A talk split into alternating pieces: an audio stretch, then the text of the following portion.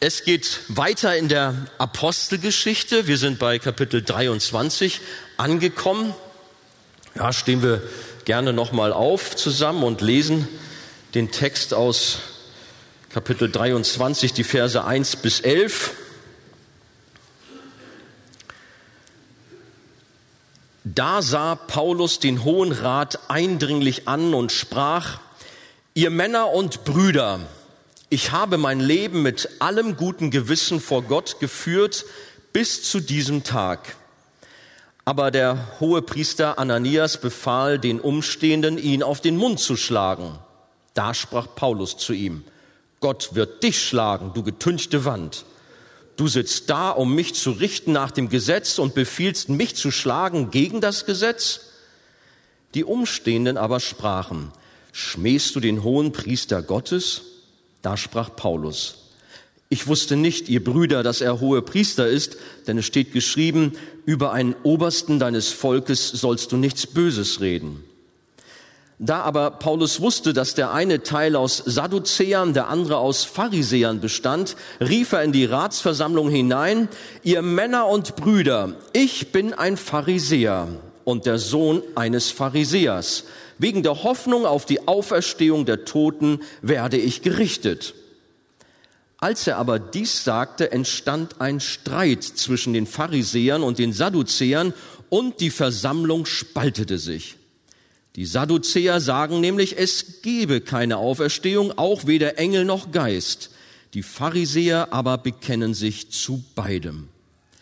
Es entstand aber ein großes Geschrei und die Schriftgelehrten von der Partei der Pharisäer standen auf, stritten heftig und sprachen, wir finden nichts Böses an diesem Menschen, wenn aber ein Geist zu ihm geredet hat oder ein Engel, so wollen wir nicht gegen Gott kämpfen.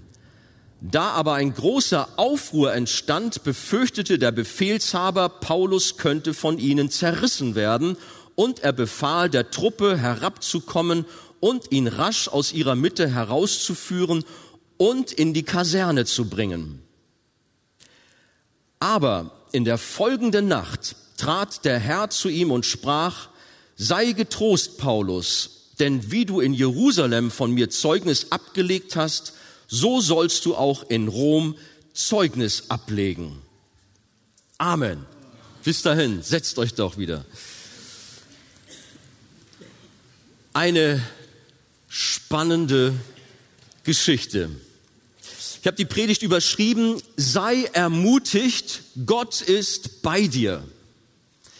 Brauchst du heute Morgen Ermutigung? Ich glaube, wir brauchen alle immer wieder Ermutigung, weil wir viele verschiedene Herausforderungen in unserem Leben haben. Und so sind wir dankbar über ermutigende Worte. Ging mir übrigens in Russland so. Ich war müde, kaputt von der Reise, und äh, wusste auch nicht, was erwartet mich da. Und plötzlich erhielt ich eine Nachricht von einem lieben Freund, der mir so liebevolle Worte mitgab auf den Weg für meinen Dienst, ein Bibelwort noch dazu. Das hat mir richtig gut getan. Das war richtig so, eine, so ein Anschub für die Tage, die kommen sollten dort im kalten Russland. Und der Herr hat gesegnet. Als äh, Jugendgruppe machen wir das öfters bei unseren Freizeiten, dass wir am Ende so Zettel auslegen mit den Namen der Teilnehmer drauf und dass wir einladen, dass man für diese jeweiligen Teilnehmer Ermutigungen raufschreiben kann. Und ich sage, das tut manchmal ganz gut, diesen Zettel dann mit nach Hause zu nehmen und dann später mal zu schauen, was hat mir denn der eine oder andere an gut gemeinten Wünschen mit auf den Weg gegeben, an Ermutigungen. Wenn das Wort von Menschen uns schon so gut tut, wie viel mehr das Wort unseres Herrn. Und das dürfen wir heute auch in Empfang nehmen. Es darf uns trösten, es darf uns ermutigen, auch gerade anhand dieser Situation des Paulus, wo wir einmal sehen können, wie es praktisch vor sich geht. Was war bisher geschehen? So kennen wir das ja manchmal aus Serien, dass man nochmal so einen Rückblick hält. Jerusalem war wegen Paulus in Aufruhr geraten. Da war richtig was los. Der römische Kommandant Claudius Lysias hatte den Apostel nach seiner Rede über seine Bekehrungsgeschichte und den Glauben an Jesus Christus das Leben gerettet. Ihr könnt euch dran erinnern, denn da waren die jüdischen Menschen, die waren so aufgeregt, so aufgebracht und sie wollten den Paulus lynchen. Und so hat man ihn kurzerhand in die römische Kaserne der Burg Antonia direkt neben dem Tempelbezirk in Sicherheit gebracht. Der römische Offizier befand sich nun allerdings in so einem Dilemma.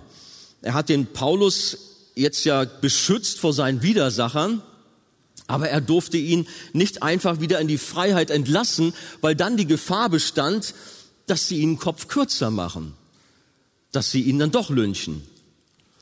Auf der anderen Seite konnte er ihn auch nicht einfach so in Schutzhaft festhalten, sondern musste finden, was mit ihm los ist. Ein Anklagepunkt musste im Grunde her. Wenn wir uns mal reinversetzen in diesen römischen Kommandanten, das war nicht einfach für ihn. Komische Situation. Die Stadt ist in Aufruhr, er soll für Ordnung in dieser Stadt sorgen. Ein Riesendurcheinander wegen diesem Paulus, eine geheimnisvolle Persönlichkeit. Die Menschen regen sich auf über ihn. Was ist da los? Und er wollte unbedingt Licht in diese ganze Angelegenheit bringen.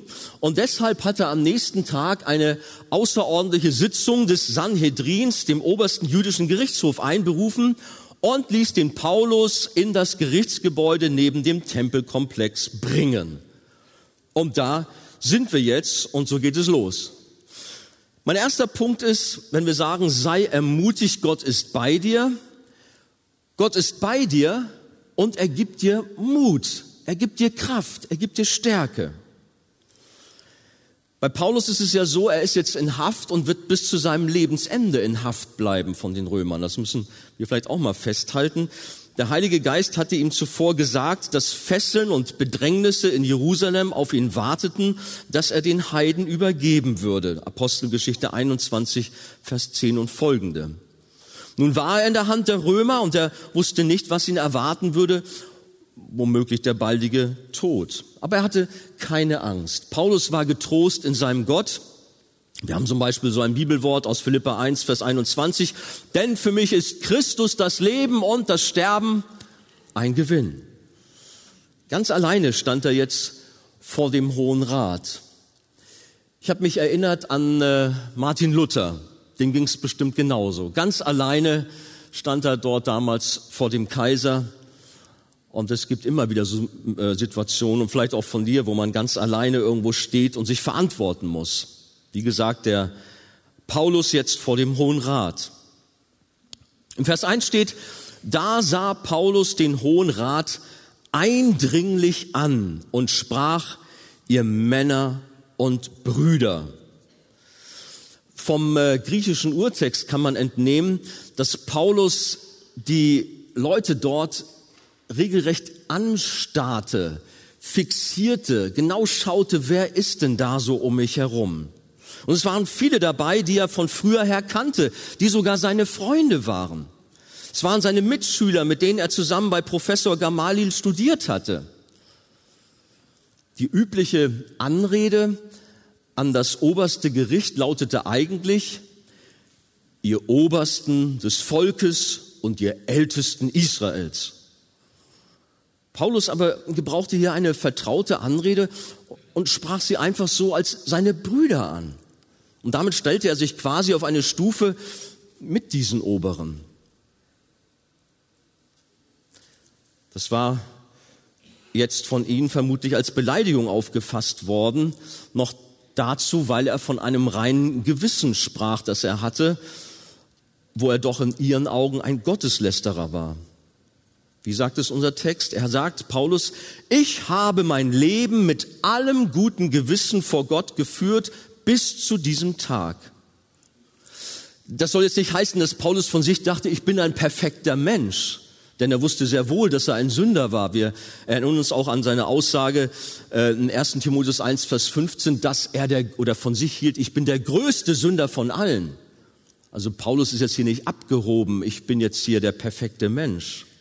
Nein, er meinte damit, er hat bisher ein gutes bürgerliches Leben geführt nach bestem Wissen und Gewissen. Das hatte er. Auch damals als fanatischer Christenverfolger. Er dachte, er macht etwas Gutes vor seinem Gott. Vermutlich schien seine Aussage jedenfalls zu implizieren, dass es überhaupt keinen Grund für dieses Treffen gab, dass es vielleicht sogar absurd und lächerlich war, den Hohen Rat zusammengerufen zu haben.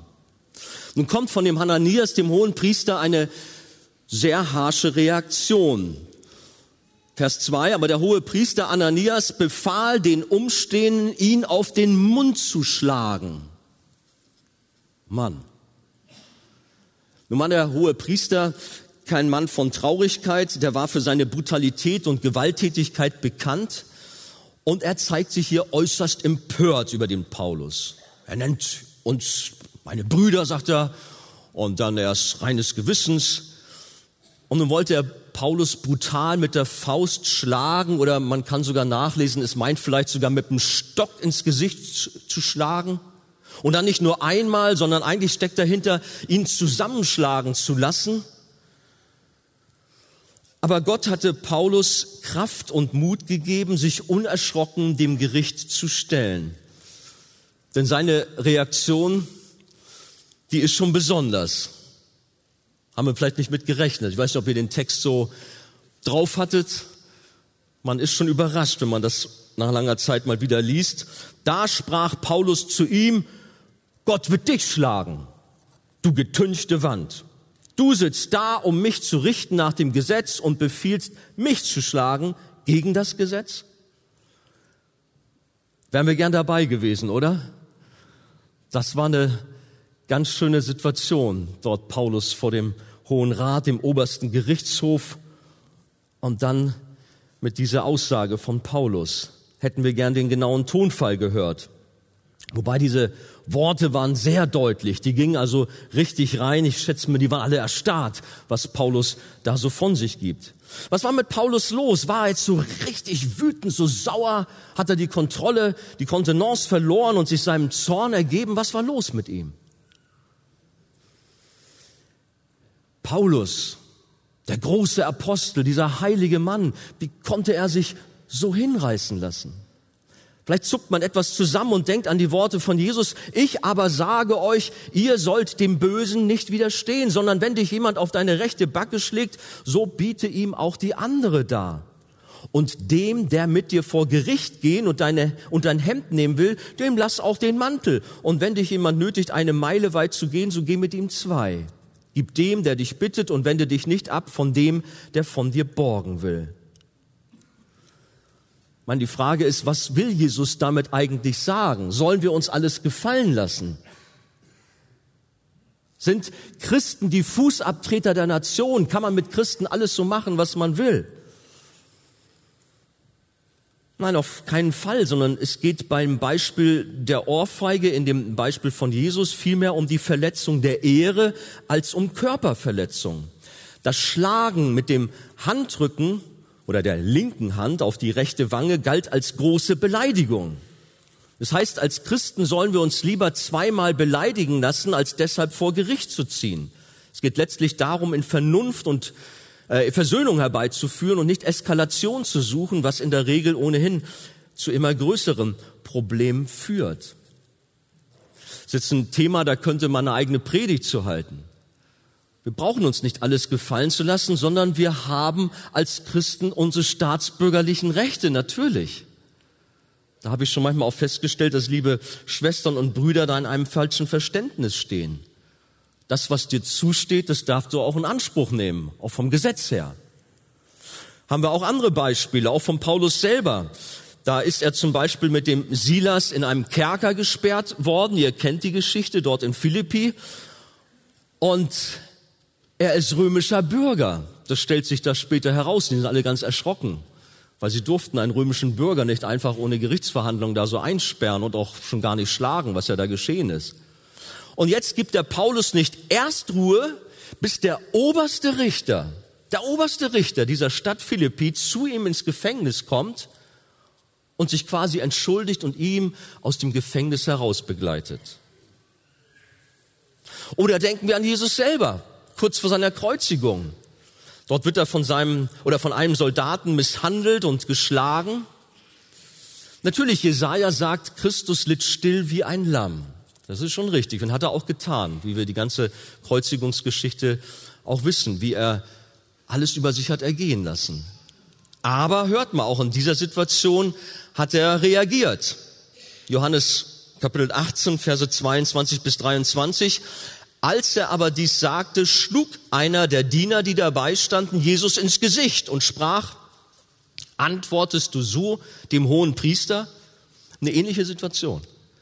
Jesus erwiderte ihm, habe ich Unrecht geredet, so beweise, was daran Unrecht war. Hab ich aber Recht geredet, was schlägst du mich? Stehen wir?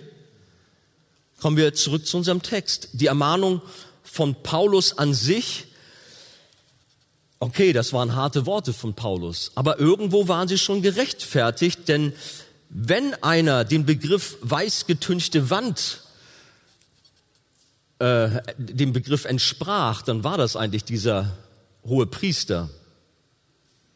Denn mit seinem Leben stimmte nichts überein. Er war ein Heuchler.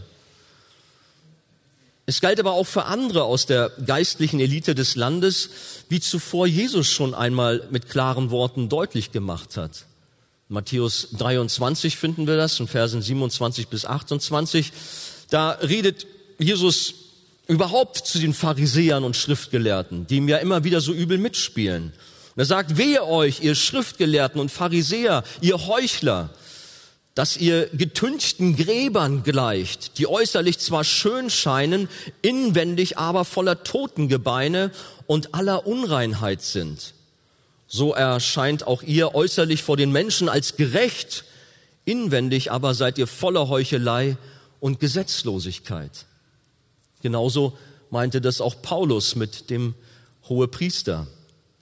Das, was Paulus sagte, stimmte ja und war im Übrigen ein prophetisches Wort, denn der hohe Priester, der mit den Römern gemeinsame Sache machte, wurde von Gott gerichtet.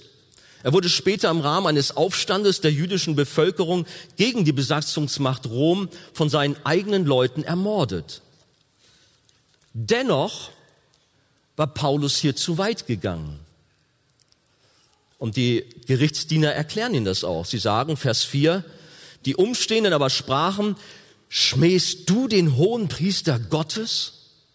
Die waren erschrocken. Das haben sie noch nie erlebt. Gerichtsverhandlung, der hohe Priester sagt was und der Angeklagte, der haut da zurück. Einer letztlich von Gott eingesetzten Autorität muss man mit Respekt begegnen. Denken wir nur an David in seinem Verhältnis zu König Saul, der ihm nach dem Leben trachtete. Aber David niemals die Hand an ihn legte. Große Ehrfurcht, Respekt hatte vor dem König Israels. Und Paulus ist hier auch sofort getroffen und gesteht sein Fehlverhalten sofort ein und entschuldigt sich auf der Stelle. Vers 5, da sprach Paulus, ich wusste nicht, ihr Brüder, dass er hohe Priester ist. Denn es steht geschrieben, über einen Obersten deines Volkes sollst du nichts Böses reden. Natürlich, Paulus kannte die Schrift. Sorry. Über einen Obersten deines Volkes sollst du nichts Böses reden. Ich finde es auch interessant zu sehen, dass Paulus sofort darauf eingeht. Das verdient auch Respekt, dass er ohne Umschweife seine Sünde eingesteht und sich entschuldigt. Auch wenn er der große Apostel ist, der ein Vorbild für die Gläubigen ist, so ist er dennoch kein perfekter Mensch, sondern versagt hier und fällt in Sünde, indem er sich im Ton und in der Wortwahl gegenüber dem hohen Priester vergreift. Muss man sehen. Natürlich ist Paulus ein gewaltiger Mann Gottes, aber hier ist er zu weit gegangen. Natürlich kann man jetzt überlegen, was war passieren? Manche Ausleger sagen, naja, Paulus hatte ohnehin ein Augenleiden, der hat das überhaupt alles gar nicht erkannt was da um sich herum los ist. Andererseits haben wir gelesen, dass Paulus eindringlich die Leute musterte, geguckt hat, wer ist da? Ich habe von Auslegern gelesen, das finde ich vielleicht plausibel, dass der hohe Priester dort nicht seine Amtstracht anhatte. Und so Paulus ahnungslos war, dass das vielleicht nicht der hohe Priester war, dass er das nicht erkannte und er auch so nicht wusste, war ja lange nicht da in Jerusalem, auch in diesen Kreisen, dass er das damit dem hohen Priester zu tun hatte. Wie auch immer. Was können wir nun aus dieser Begebenheit lernen? Kommen wir zur Anwendung. Auch wir geraten immer wieder mal in Streitigkeiten, in Auseinandersetzungen, in der Familie, im Beruf, in der Nachbarschaft. Und vielleicht geht es sogar auch um gerichtliche Auseinandersetzungen, vielleicht um eine entscheidende Verhandlung im Beruf. Paulus wusste, dass Gott mit ihm war, dass er ihm die nötige Kraft und den Mut schenkte, sodass er entsprechend unerschrocken auftreten konnte und sein Anliegen geradlinig vertrat.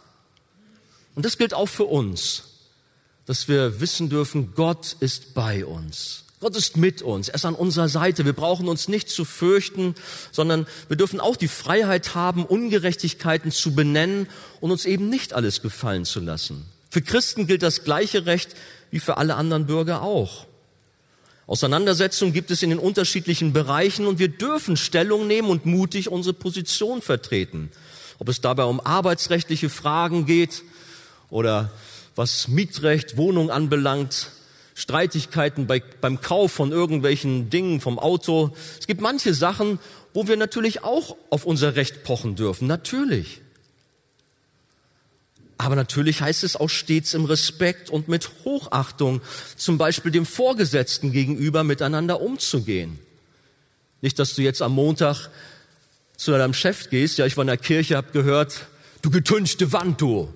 Also, hab, hab, das habe ich nicht gesagt, sondern wir sollen natürlich mit Respekt und Ehrerbietung gegenüber unseren Vorgesetzten und Höheren miteinander umgehen. Das heißt, wir sollen auch die Dinge letztlich Gott überlassen, der alles nach seinem Ratschluss lenkt und leitet. Wir sollen keine Rachegedanken zulassen, wenn uns eine Ungerechtigkeit widerfahren ist und wir nichts unternehmen können. Wir sollen das dann letztlich Gott überlassen. Im Übrigen hat Gott den Staat als äh, Instrument für Recht und Ordnung eingesetzt. Das finden wir in Römer Kapitel 13, die Verse 1 bis 7. Wir sind dankbar für Justiz und Polizei in unserem Staat, die Gott gebraucht. Nun passiert es natürlich auch uns immer mal wieder, dass wir uns wie Paulus provozieren lassen und emotional überreagieren und womöglich, und womöglich Worte sagen, die man lieber hätte nicht sagen sollen. Oder ist hier jemand, dem ist es noch nie passiert? Also ich glaube schon, dass wir solche Situationen wie Paulus da alle irgendwo kennen dass uns jemand zur Weißglut bringt, wir so provoziert werden und dann rutscht da was raus. Vielleicht haben wir nicht gesagt, du getünchte Wand, aber irgendwas anderes, was nicht gerade so liebevoll war. Ich hoffe ja nicht irgendwelche Schimpfworte, wie auch immer, aber wir kennen solche Situationen, fürchte ich. So der Herr möge uns Besonnenheit und Weisheit schenken und auf der anderen Seite die Sensibilität, auf Fehlverhalten einzusehen und sich dann auch schnellstmöglich dafür entschuldigen. Das ist nämlich auch so ein Punkt. Sind wir mal ehrlich. Das fällt uns oft so unglaublich schwer. Man ist oft zu stolz, um einzugestehen, dass man sich falsch verhalten hat, dass man zu weit gegangen ist, sich versündigt hat mit seinen Worten. Ich glaube, das kennen wir auch alle. Ah ja, das war jetzt nicht richtig, aber er hat's ja verdient und hm. Und dann will man irgendwie die Sache doch bei sich beruhen lassen. Aber wie gut, wenn man es wie Paulus macht, ja, richtig, sorry, ich bin zu weit gegangen, tut mir leid. Ich bitte um Entschuldigung. Mögen wir ein bußwilliges Herz haben. König David erwähnt in seinem respektvollen Verhalten Saul gegenüber. Hat aber auch viele Sachen gemacht, die nicht so okay waren. Und so dürfen wir den Psalm 51 auch von ihm gerne auf uns mal wirken lassen. Könnt ihr für euch alleine mal zu Hause lesen, wodurch kommt sein bußwilliges Herz. Herr, vergib mir meine Sünde. Und wie er auch vor Gott zerbricht und auch eingesteht, was er falsch gemacht hat. Wir dürfen ermutigt sein, dass unser Herr uns in den Herausforderungen unseres Lebens zur Seite steht, dass er uns Kraft, dass er uns Mut schenkt. Das ist ein Punkt, der uns wirklich ermutigt und wir haben es am Beispiel des Paulus gesehen. Ein weiterer Punkt ist, Gott ist bei dir und er gibt dir Weisheit. Er gibt dir wirklich Weisheit. Nun haben wir den Paulus hier, der vor dem obersten jüdischen Gerichtshof steht, dem Sanhedrin oder auch Hoher Rat genannt. Der hat sich aus 71 Personen zusammengesetzt, soll übrigens jetzt wieder eingeführt worden sein von irgendwelchen äh, jüdischen Leuten. Und zu diesen 71 Personen, da gehörte der hohe Priester dazu, Priester an sich, Schriftgelehrte und Älteste. Die wiederum spalteten sich auf in zwei unterschiedliche Lager, sehr unterschiedliche Lager. Auf der einen Seite die Pharisäer, die die Mehrheit ausmachten, und auf der anderen Seite die Sadduzäer, die als Minderheit jedoch eher die Kontrolle hatten, weil sie als priesterlicher Adel jeweils die Priester stellten. In ihren politischen und theologischen Ansichten waren beide religiösen Parteien sehr unterschiedlich. Die Pharisäer waren konservativ, streng und gesetzlich ausgerichtet, während die Sadduzäer hingegen eher liberal und oberflächlich waren. Die Pharisäer glaubten an Engel und Geister, glaubten an die Auferstehung der Toten, an ein Leben nach dem Tod. Das aber lehnten die Sadduzäer alles strikt ab. Sie glaubten nicht an Engel und an Geister und schon gar nicht an eine Auferstehung der Toten, sondern für sie war nach dem Tod alles vorbei.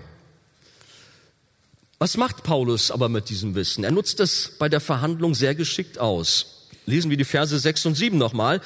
Da aber Paulus wusste, dass der eine Teil aus Sadduzäern, der andere aus Pharisäern bestand, rief er in die Ratsversammlung hinein, ihr Männer und Brüder, ich bin ein Pharisäer und der Sohn eines Pharisäers.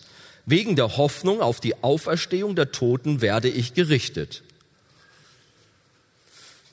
Der Apostel meinte damit nicht nur allgemein das Thema Auferstehung, sondern es ging ihm letztlich um die Auseinandersetzung bezüglich seines Glaubens an Jesus Christus, den Auferstandenen, was er hier eigentlich auf diese Weise geschickt einfließen ließ und sich der Unterstützung der Pharisäer sicher war, weil die glaubten ja an die Auferstehung. Gut, die setzten das jetzt nicht mit Jesus gleich, aber er hat sie geschickt auf seine Seite rübergezogen. Seine gesamte Familie gehörte zu dieser elitären Gruppe, zu dieser Partei. Das war Teil seiner Biografie. Aber die Aussage, Brüder, ich bin ein Pharisäer, die lässt schon aufhorchen, oder? bin darüber schon gestolpert. Hätte er nicht sagen sollen, ich war ein Pharisäer. Nein, er zählt sich ganz bewusst immer noch zu dieser Partei, da ihn unter anderem mit dem Glauben an die Auferstehung der Toten eine gemeinsame Glaubensüberzeugung mit ihnen verbindet. Was übrigens interessant ist, da kommen wir noch zu, in Apostelgeschichte 24, diese Aussage half ihm später vor dem Statthalter Felix, denn so konnte er ihm damit den Grund sagen, dass er vor dem Hohen Rat aufgrund seines Glaubens an die Auferstehung verurteilt werden sollte. Das nur mal so reingeworfen. Aber Paulus bezeichnet sich hier auch als Pharisäer, um sich damit insgesamt mit seinem Volk zu identifizieren. Er gehörte ja zum Stamm Benjamin und er rang um die Rettung Israels. Römer 11, Vers 1 lesen wir das sein, will man sagen, sein Schachzug ging jedenfalls voll auf und es kam, wie es kommen musste. Während Paulus, man muss sich das so vorstellen, Paulus steht da vor den 71 Leuten, er steht da relativ ruhig, jetzt zumindest, vorhin war er ja noch ganz aufgebracht, aber jetzt stelle ich mir vor, dass er ruhig da stand und hat das so vom Stapel gelassen jetzt, diese Aussage. Und nun geht's los. Verse 8 bis 9. Als er aber dies sagte, entstand ein Streit zwischen den Pharisäern und den Sadduzäern und die Versammlung spaltete sich. Die Sadduzäer sagen nämlich, es gebe keine Auferstehung, auch weder Engel noch Geist. Die Pharisäer aber bekennen sich zu beidem. Es entstand aber ein großes Geschrei und die Schriftgelehrten von der Partei der Pharisäer standen auf, stritten heftig und sprachen, wir finden nichts Böses an diesen Menschen. Wenn aber ein Geist zu ihnen geredet hat oder ein Engel, so wollen wir nicht gegen Gott kämpfen. Die Pharisäer teilten die Hoffnung der Auferstehung und stritten jetzt für ihren Pharisäer, für Paulus. Das war ja einer von ihren. Den wollten sie in Schutz nehmen. Und auf der anderen Seite waren die Sadduzäer, die schäumten vor Wut, die gingen vor Wut an die Decke. Da war was los. Können wir uns das vorstellen? Wir kennen das vielleicht jetzt manchmal so aus dem Fernsehen, jetzt nicht aus dem deutschen Bundestag, sondern dann eher von, ja, wo haben wir das mal gesehen? In der Ukraine habe ich das schon gesehen. Oh, ihr lieben Geschwister aus der Ukraine, will euch nicht zu nahe, aber ich habe das mal so gesehen. Oder in Korea habe ich das auch gesehen. Japan. Also es gibt so andere Streitkulturen, wo wir Deutschen dann, die wir dann so eher ruhig sind, sagen, oha, okay, da geht's handfest zur Sache. Und so haben wir uns das vielleicht auch vorzustellen, auch hier in diesem obersten Gerichtshof der Juden, wo sie richtig übereinander hergefallen sind. Über das Thema der Auferstehung. Interessant. Und es ging sogar so wild zu, dass der römische Kommandant große Sorge um das Leben des Paulus bekam und ihn schleunigst in Sicherheit bringen ließ. Die haben das so aus sicherer Entfernung beobachtet aber haben gesehen, oh Mann, jetzt geht's schon wieder los. Schon wieder Tumult. Schon wieder ordentlich Missstimmung. Wir lesen Vers 10. Da aber ein großer Aufruhr entstand, befürchtete der Befehlshaber, Paulus könnte von ihnen zerrissen, steht hier, zerrissen werden. Und er befahl der Truppe herabzukommen und ihn rasch aus ihrer Mitte herauszuführen und in die Kaserne zurückzubringen. Nun stellt euch mal diese Situation vor. Polizeischutz für Paulus. Der steht da vor dem Gerichtshof, die zoffen sich da wegen ihm und dann kommt die Elitetruppe anmarschiert im Laufschritt, schnell dazwischen, die Schilde und so. Habt ihr sicherlich schon eine alten, so eine alten Römerfilme mal gesehen, um schnell den Paulus abzuschirmen und raus hier. Schnell. Sonst zerreißen die den noch. Und das alles aufgrund des Thema Auferstehung. Vielleicht ein ganz kleiner Exkurs. Das Thema Auferstehung, das scheidet ja auch heute noch die Geister. Immer wieder. Ich meine es nicht bei den Ungläubigen, sondern auch in den, in den gläubigen Kreisen, wie man das zu verstehen hat. In den Kirchen, die einen glauben, die anderen glauben nicht, die anderen meinen, es ist nur symbolisch. Ich freue mich, dass wir bald wieder die Auferstehung feiern dürfen das größte Fest der Christenheit. Wir feiern die Auferstehung unseres Herrn. Er lebt. Er hat unsere Sünde mit ans Kreuz genommen, ist stellvertretend für uns gestorben. Er war wirklich tot und wurde in einem Felsengrab beigesetzt. Aber am dritten Tag ist Jesus von den Toten auferstanden, was er selber vorhergesagt hat. Der Glaube auf die, an die Auferstehung ist eine Wahrheit, sagt die Bibel. Mit dem Glauben an die Auferstehung Christi steht und fällt alles, denn wir werden nur gerettet, wenn wir an Jesus als den Auferstandenen glauben. Das ist ein wichtiges Thema. Da werden wir sicherlich natürlich demnächst mehr von hören. Die Bibel sagt, Römer 10, Vers 9, denn wenn du mit deinem Mund Jesus als den Herrn bekennst und in deinem Herzen glaubst, dass Gott ihn aus den Toten auferweckt hat, so wirst du gerettet durch den Glauben an die Auferstehung von Jesus. Die Parteien der Pharisäer und Sadduzäer gegeneinander auszuspielen, war schon ein cleverer Schachzug und bewahrte Paulus aufgrund des Streits des Hohen Rats vor einer Verurteilung. Das war jetzt erstmal vom Tisch. Auch wir brauchen in den verschiedenen Lebenslagen Weisheit von Gott, um richtig zu entscheiden, um uns richtig zu artikulieren. Ich meine, nun glaube ich nicht, dass irgendjemand von uns so eine Situation schon mal erlebt hat, na vielleicht auch doch, aber oft ist es dann eher auf einen niedrigeren Level, wo wir in Streitigkeiten vielleicht geraten, wo wir aber auch Weisheit brauchen. Und wir bekommen sie auch. Denn der Geist Gottes ist bei uns und er hilft uns. Er führt uns in alle Wahrheit hinein. Er gibt uns die Worte, die wir sagen sollen. Und so sagt Jesus auch in Matthäus 10, Vers 16, siehe, ich sende euch wie Schafe mitten unter die Wölfe. Darum seid klug wie die Schlangen und ohne Falsch wie die Tauben. Er fordert uns auf, schlau zu sein, nicht dumm zu sein, clever zu sein. Das ist wohl in den seltensten Fällen so brisant wie bei Paulus und doch haben wir alle immer wieder viele Gespräche, die nicht einfach sind, Herausforderungen aller Art, Auseinandersetzungen, vielleicht auch Streitigkeiten, wo wirklich sehr viel Weisheit gefordert ist.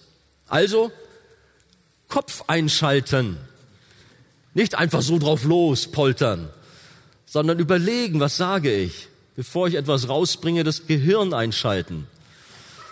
da können wir auch als Christen schon mal lernen. Manchmal ist man da auch mitunter sehr platt, auch wenn man Wort Gottes von sich gibt, aber wir sollten insgesamt viel weiser sein, als Dinge einfach so rauszuhauen. Vielleicht müssen wir uns sogar wie Paulus ganz alleine vor einer größeren Gruppe behaupten und haben Sorgen, haben Sorge, wie es werden wird. Ist mir manches Mal so ergangen, auch in, beim Thema Glaubensfragen, dass ich ganz alleine war gegen einen Kollegenkreis, also jetzt nicht hier, ich bin ja mittlerweile Pastor, aber so mein früheren, klingt so, ne? In meinem früheren Arbeitsbereich war ja Finanzbeamter mal oder auch so in anderen Bereichen. Das war manchmal nicht so einfach. Man war froh, dass Gott einem Weisheit gegeben hat, auch in so Glaubensfragen auch richtig antworten zu können. Aber ich habe auch eine andere Situation vor Augen gehabt, wo ich das tatsächlich so erlebt hatte. Ich war damals als junger Mann einberufen worden zum Wehrdienst, stand an und ich dachte, nein, das möchtest du nicht, du möchtest doch Zivildienst machen und habe dann den Wehrdienst verweigert und musste dann zu einer Verhandlung. Und das war für mich also schon eine prekäre, komische Situation, habe noch nie vor irgendwie Gericht gestanden als junger Mann. Hatte eigentlich auch einen älteren Freund mit eingeplant, der mir dort äh, zugelassen wurde als Beistand. Aber der war irgendwie verhindert. Ich weiß nicht, ob er krank geworden ist, was da war, ich weiß das nicht mehr. Er war verhindert und nun plötzlich stand ich ganz alleine jetzt vor diesem Hohen Rat. Und ich dachte, oh Mann, wie sollst du denn das jetzt bewerkstelligen? Mir war ganz mulmig zumute. Hab aber gebetet, Gott, bitte hilf mir, gib mir Weisheit. Und es war nicht einfach. War eine interessante Erfahrung die Menschen, die dort in meinen Augen ganz böse, ganz streng da saßen, die waren auf meiner Seite, während die, die ich dachte, die sind ganz lieb und fromm quasi, die waren sowas von widerspenstig und hartnäckig und wollten mich unbedingt äh, ja nicht durchkommen lassen durch die Verhandlung. Nun ja, aber ich habe wie gesagt gebetet, Herr, gib mir Mut, hilf mir, gib mir Weisheit. Und da hat mich der Herr auch an ein Wort erinnert, ihr kennt das bestimmt alle, das im Grunde haben wir vorhin gerade schon angefangen, dort zu lesen, Matthäus Kapitel 10 noch einmal, nun die Verse 19 bis 20. Wenn sie euch nun überantworten werden, so sorgt nicht, wie oder was ihr reden sollt, denn es wird euch zu der Stunde gegeben werden, was ihr reden sollt. Denn nicht ihr seid es, die da reden, sondern eures Vaters Geist ist es, der durch euch redet. Hier geht es zwar konkret um Zeiten der Verfolgung, vor denen Jesus warnt, aber auch in anderen Lebenslagen ist Gott bei uns und gibt uns Weisheit. Gott sendet uns seinen Heiligen Geist als Beistand für alle Lebenssituationen und gibt uns die Worte, die wir aussprechen sollen, gibt uns die Weisheit, die nötig ist, so durfte ich das da bei meiner Verhandlung erfahren. Manches Mal auch später, auch manchen seelsorgerlichen Gesprächen, wo ich fast mir selber zugehört habe überrascht war, was ich da sage, wo ich merke, oh ja, da ist es der Heilige Geist, der die Worte in den Mund gibt und weise Worte gibt, wo du selber eigentlich gar nicht darauf gekommen bist. Vielleicht kennt ihr auch solche Situationen. Gott schenkt uns Weisheit. Der Heilige Geist ist da und das ist auch etwas, was uns ermutigen darf was wir auch aus dieser Situation von Paulus mitnehmen dürfen. Gott ist bei uns, bei dir und gibt dir Weisheit. Aber das Dritte und ganz Wichtige auch noch zum Schluss, Gott ist bei dir und er gibt dir Zuversicht, er gibt dir Trost in einer gewaltigen Weise.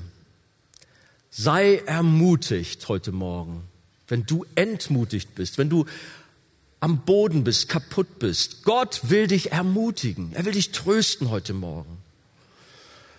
Gott ist bei dir. Paulus hat dies eindrucksvoll in der prekären Situation vor dem obersten Gerichtshof schon erlebt, dass Gott bei ihm war, ihn da durchgeholfen hat. Aber die richtige Ermutigung, die kam erst danach, als er von den Soldaten in Sicherheit gebracht wurde, dort auf die Burg Antonia. Dort wurde er erst recht, erst in richtiger Weise von seinem Herrn ermutigt.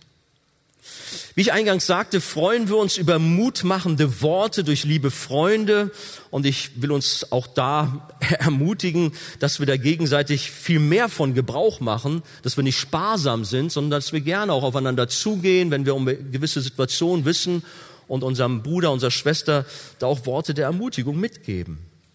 Aber das Größte ist, wenn Jesus selbst zu uns kommt uns mit Namen anspricht und uns stärkt und uns tröstet, wie er es hier bei Paulus tat. Der war ja nun römischer Gefangener in der Kaserne dort, in der Burg, Burg Antonia, wie ich sagte.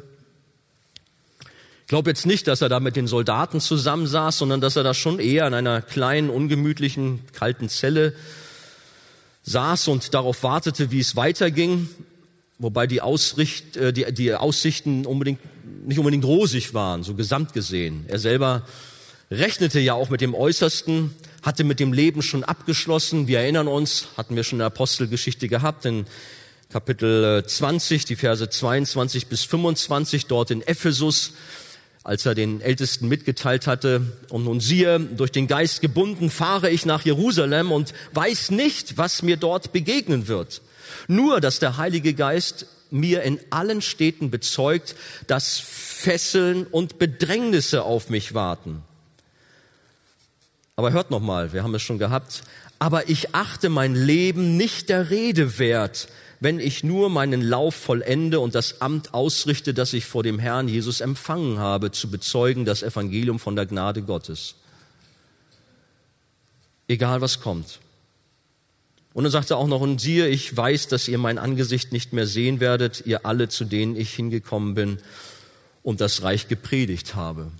Also er geht davon aus, dass er auf das Lebensende zusteuert.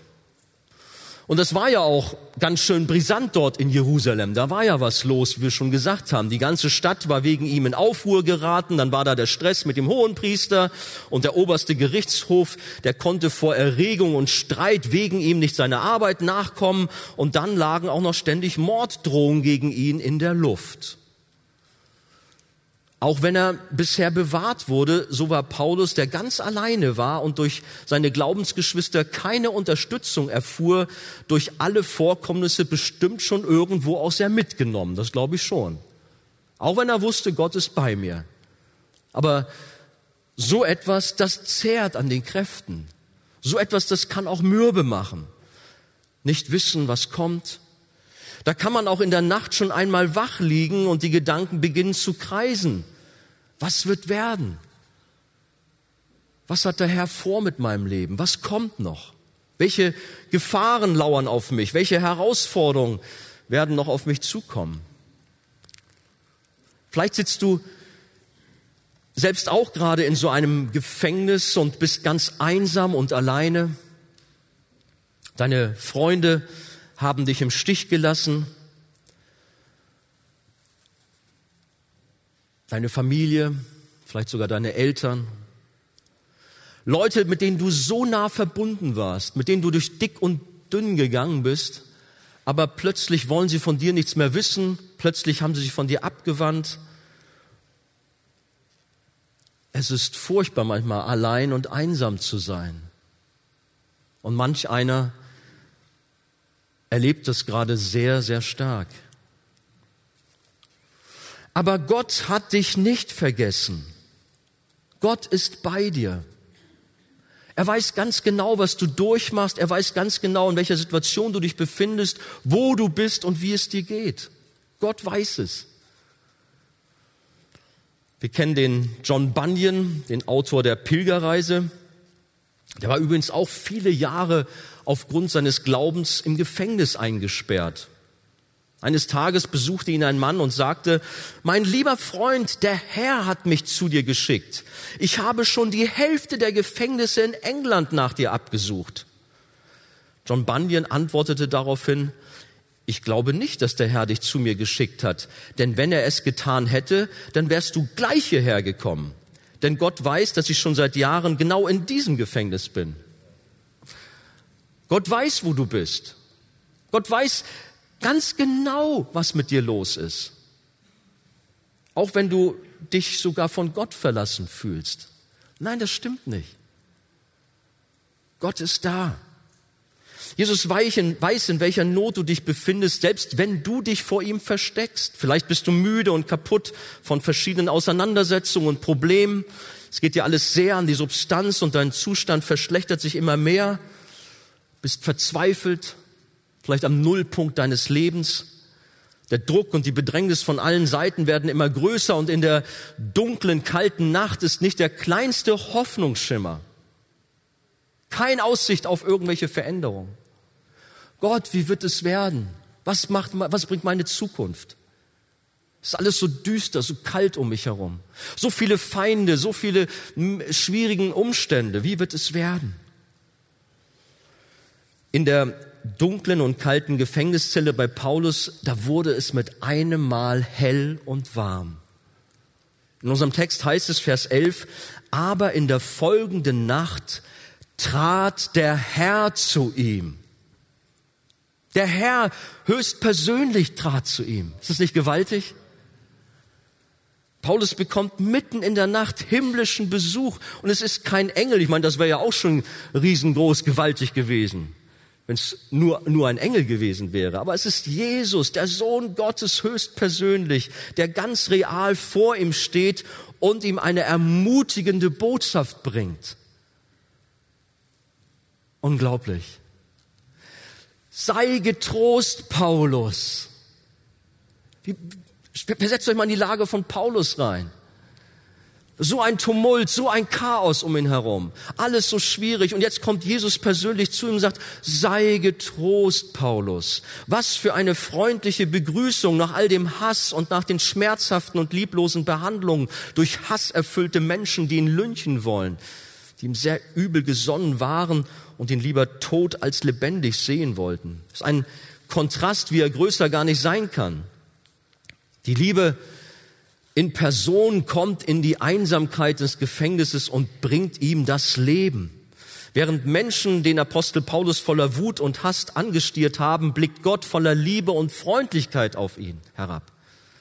Und Paulus wird eingehüllt in Barmherzigkeit und Frieden, erfährt eine Ermutigung, ich glaube, wie wir sie alle wünschen, wie wir sie auch brauchen. Und da kommen wir gleich auch drauf. Aber vielleicht noch kurz noch mal weiter zu Paulus. Was sagt Jesus hier?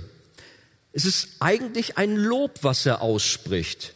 Er sagt zu Paulus, denn wie du in Jerusalem von mir Zeugnis abgelegt hast.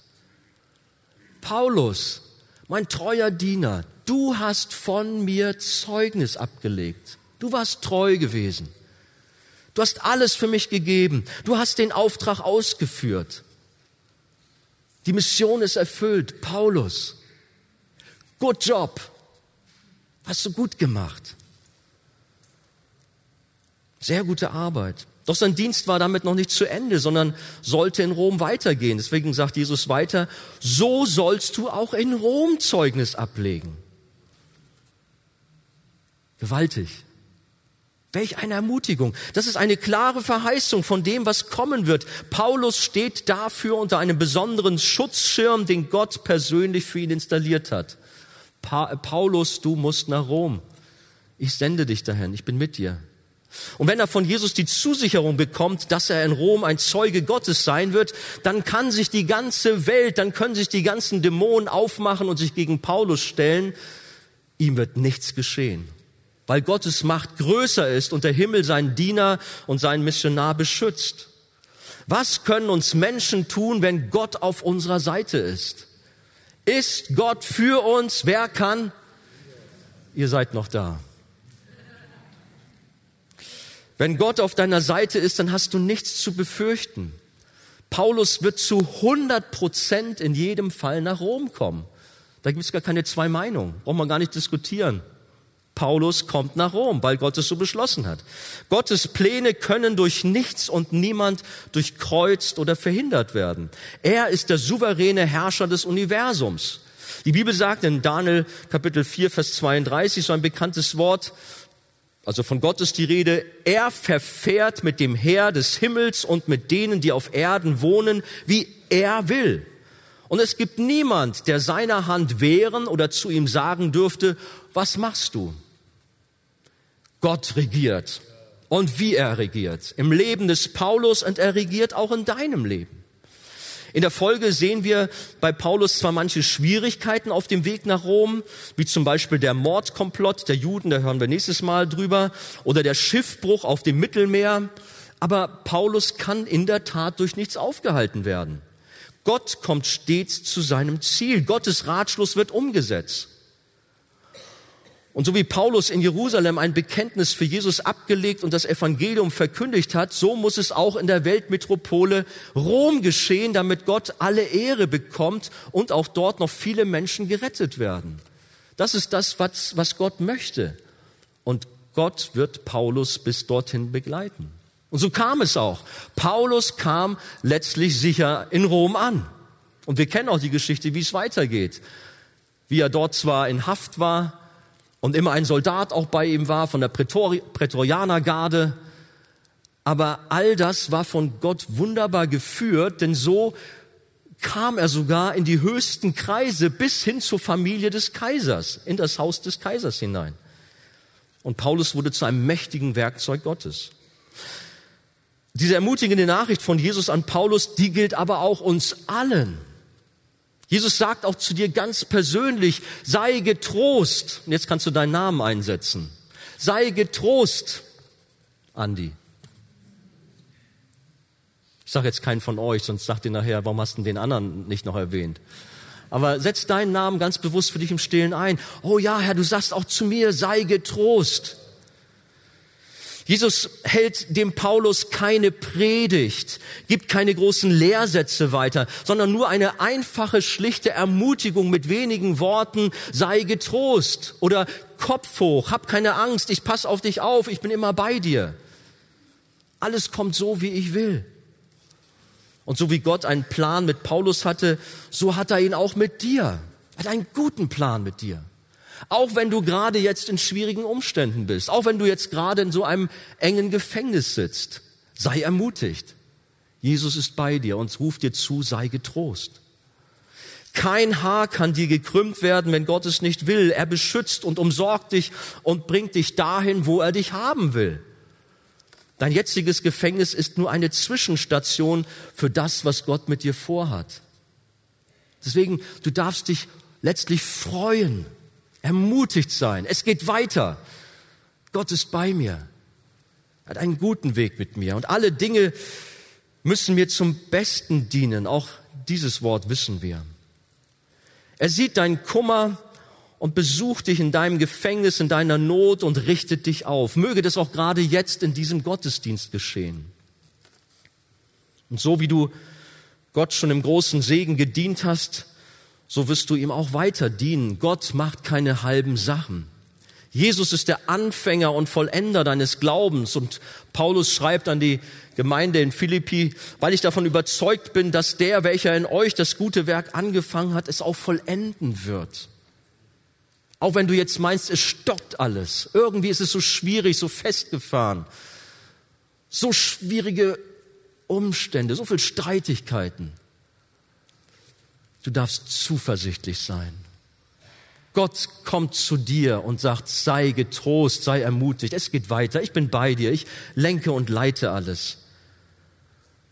Jesus gibt einen enormen Trost und Zuversicht, so dass Paulus davon auch in den kommenden Zeiten auf dem beschwerlichen, von Gefahren gekennzeichneten Weg nach Rom und auch dort vor Ort zehren kann. Deswegen von so einem Wort können auch wir zehren in schwierigen Zeiten und dürfen uns ermutigt wissen. Unser Herr ist immer bei uns und ermutigt uns in vielfacher Weise durch sein Wort. Jesus kam zu Paulus, sagte ihm Dank für seinen Dienst in der Vergangenheit, gab ihm Trost für seinen Dienst in der Gegenwart und Sicherheit für seinen Dienst in der Zukunft. Und das Gleiche gilt auch für uns. Jesus ist bei uns und tröstet und stärkt uns im Hinblick auf das Gestern, für das Heute und das Morgen. In jeder Lebenslage ist er an unserer Seite und er kümmert sich um uns. Er ist ganz genau jetzt bei dir. Darum sei ermutigt. Gott ist bei dir. Glaubst du das? Dann sag laut Amen. Amen. Gott segne uns.